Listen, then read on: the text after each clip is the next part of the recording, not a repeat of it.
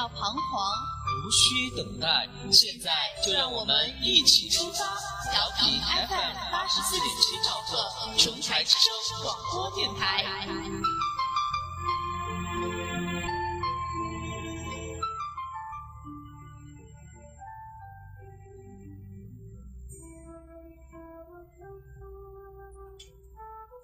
人生要么精彩，要么平淡。既然挣扎着活了下来，就该努力的让自己的每一步趋向辉煌。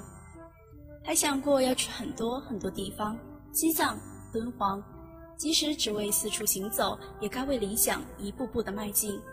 我需要锻炼的不仅仅是脚力，最重要的是知识的积累。很多愿望不是光靠想象就能支撑得住的。各位听众，早上好。欢迎大家调频 FM 八十四点七兆赫收听琼台之声广播电台，这里是由大学城五十一路派对赞助播出的早间栏目。今天是二零一七年六月二日，星期五，农历五月初八。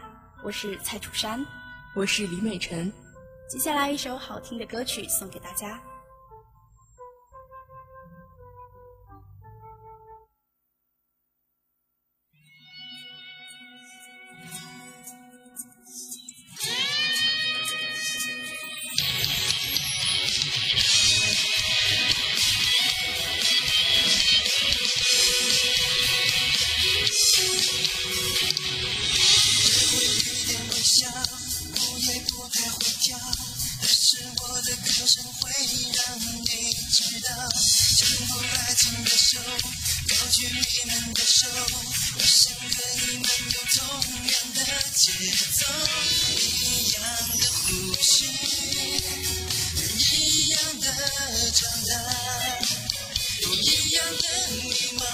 一样的顽皮，一样躺在电视里，大家都彼此都最难的时候，用心就是给朋友，在最需要的时候会有双手。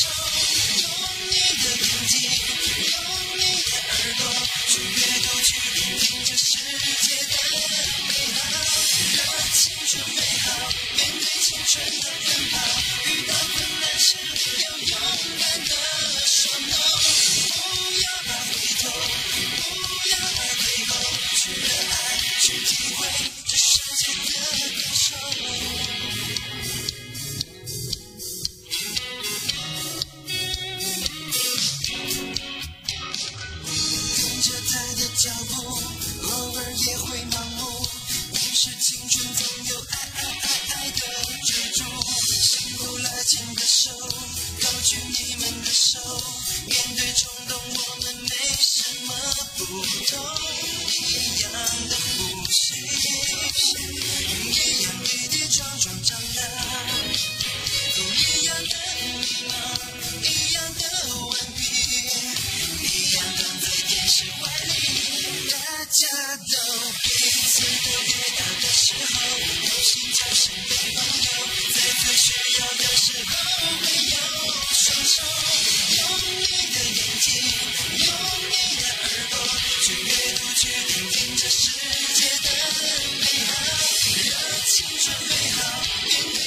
的。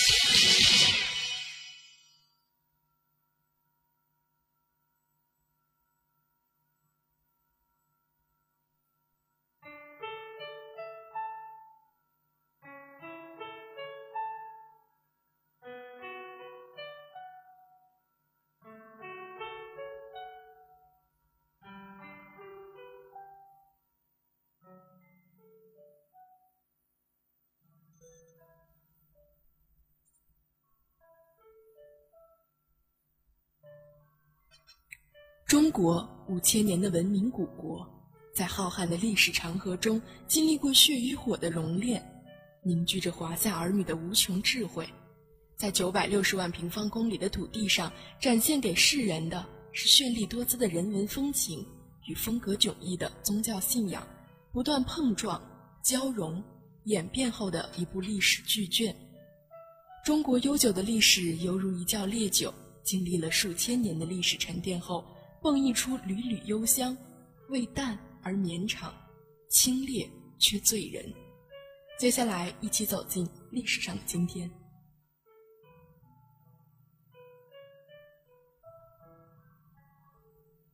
邓小平，伟大的无产阶级革命家、政治家、军事家、外交家，中国人民中华人民共和国开国元勋之一，中国共产党第二代领导核心，马克思主义者，同时也是中国人民解放军中华人民共和国的主要领导人之一。他创立了邓小平理论，所倡导的改革开放以及一国两制的政治理念，改变了二十世纪后期的中国。也影响了世界。在五十五年前的今天，一九六二年的六月二日，邓小平的《航猫论》出台。一九六二年的六月，中共中央书记开会讨论包产到户的问题。邓小平认为，哪一种生产的形式比较容易、比较能够恢复的发展农业生产，就采取哪一种形式。群众愿意采取哪一种形式，不合法的就使它合法起来。他引用了安徽的民间谚语：“不管黄猫黑猫，抓到老鼠就是好猫。”一九六一年后，广大的农民再次的自行发起了包产到户的做法。中控安徽省委对此加以支持和引导，实行了定产到田、责任到人的制度。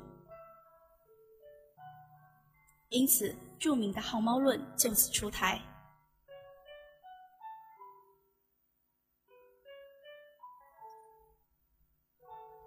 一九九七年二月十九日，当九十三岁的邓小平去世的时候，中国这艘东方巨轮已经驶过历史的三峡中最惊险的一段。在去世之前的二十年，他一直是中国改革大戏中的男一号，而去世后的十年。他的思想仍然在如此深刻地影响着中国的走向。一九七八年底，召开了一次全国科学大会，在大会上，刚刚获得改革主导权的邓小平出人意料地提出了“科学技术是生产力，知识分子是工人阶级的一部分”等论述。邓小平深知，在一个转型的时代，任何变革便意味着对现有体制的突破，因此。天然地带有违反现行法规的性质，这其实不是某些人的原罪，而可以说是一个时代的原罪。因此，在处理任何突破性事件时，邓小平往往采用的是拖一拖、看一看的态度。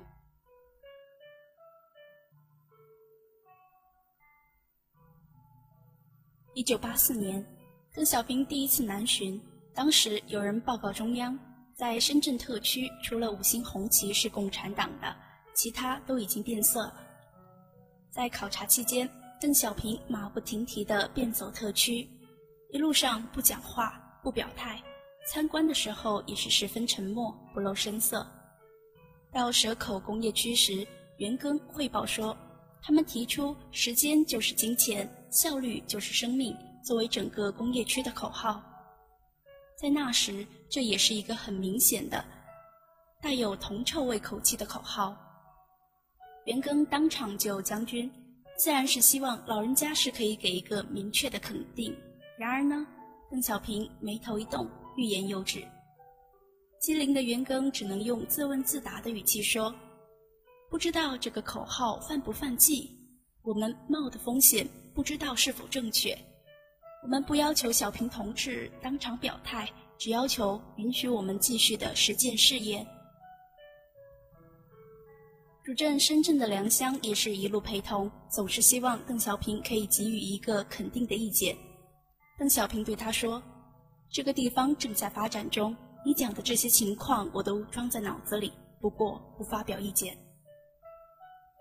邓小平在深圳的表现可谓是意味深长，他用行动表明了自己支持的态度，却又在言辞上留下空白，给了不同意见者留足了面子。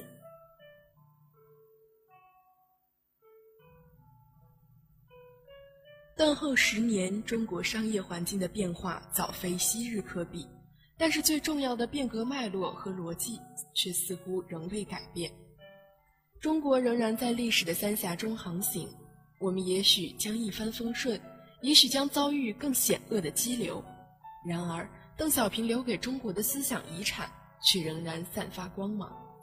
从1978年到1997年的二十年中，邓小平思考中国问题的起点。始终是中国不能乱，这也是中国改革最后走上一条非比寻常的渐进式道路的原因。他在晚年更是一再提及稳定压倒一切、共同富裕，以及在整个改革开放过程中都要反对腐败等重大议题。这些思想与当今中国打造和谐社会的理念宛若一体。法国思想家、一九二七年诺贝尔文学奖获得者伯格森曾说：“社会的进步是由于历史某个时期的社会思想条件自然而然发生的，这简直是无稽之谈。它实际只是在这个社会已经下定决心进行实验之后才一蹴而就的。这就是说，这个社会必须要自信，或无论怎样要允许自己受到震撼，而这种震撼。”始终是由某个人来赋予的，邓小平无疑就是伯格森所谓的某个人。一九九二年的春天，已经辞去了所有正确职务的邓小平呢，参考察了武昌、广州、深圳、珠海与上海，依靠着昔日的威武，邓小平呢以普通的党员身份在考察的途中。发表了一系列的讲话，他强调了经济建设的重要性，批评了那些怀疑改革开放的人，明确地表示左的东西对中国而言比右更可怕。南巡期间，邓小平提出了社会主义市场经济的问题。他说：“市场经济不等于资本主义，社会主义也有市场，计划多一点还是市场多一点，不是社会主义与资本主义的本质区别。”他的南巡与讲话，使得中国重新的步入改革开放的渠道。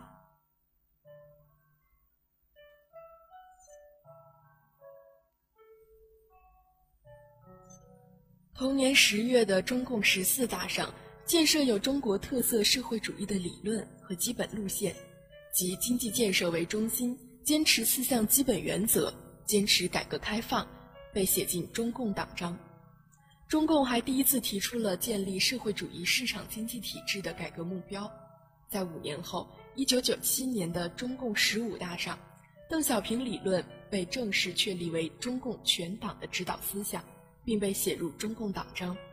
从此，中国的各派势力都很难再从根本上挑战坚持改革开放、发展市场经济这一政策。南方考察后，邓小平完全退出了公开的政治活动，但是邓小平的思想理念与政治方针以邓小平理论之名始终得到贯彻。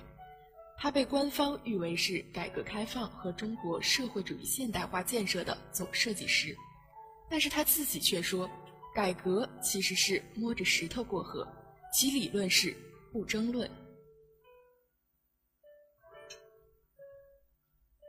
总结上述，现在中国走上了一条适合中国发展的社会主义阳光大道的新路上，让我们共同努力，将中国老一辈真共产党人的实现共产主义理想继承过来，掀起中国以及全世界的现阶段的社会主义运动高潮，最终实现共产主义的美好明天。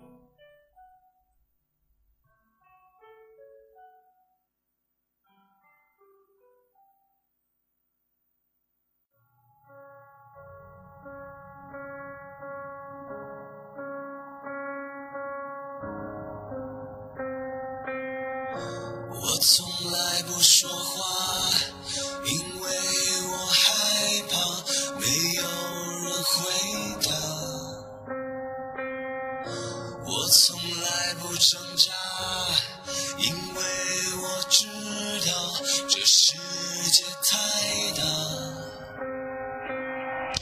太多时间浪费，太多事要面对，太多已无所谓，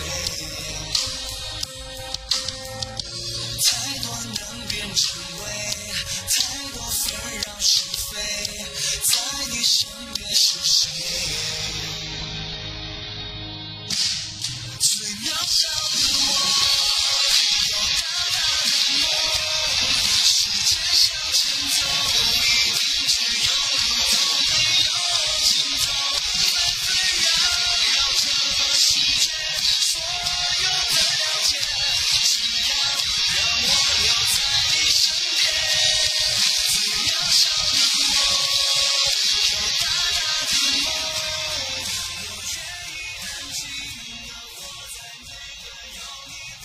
别看一分一秒慢慢的在时钟上走了一圈又一圈，时间一去不回头，就像流去的水，能流回来吗？它是留不住的，只能让勤奋的人与它一起赶路。如果有一天时钟上的分分秒秒倒着转，流去的河水倒着流，年轻的朋友们，就请你们赶紧背起知识的行囊，陪着光阴一起赶路。今天的早间栏目到这里就要结束了，再次感谢大学城五十一路派对对本栏目的大力支持，让我们在下周的同一时间再见吧。最卑微的梦，我发现这世界没有那么那么的不同。现实如果对你不公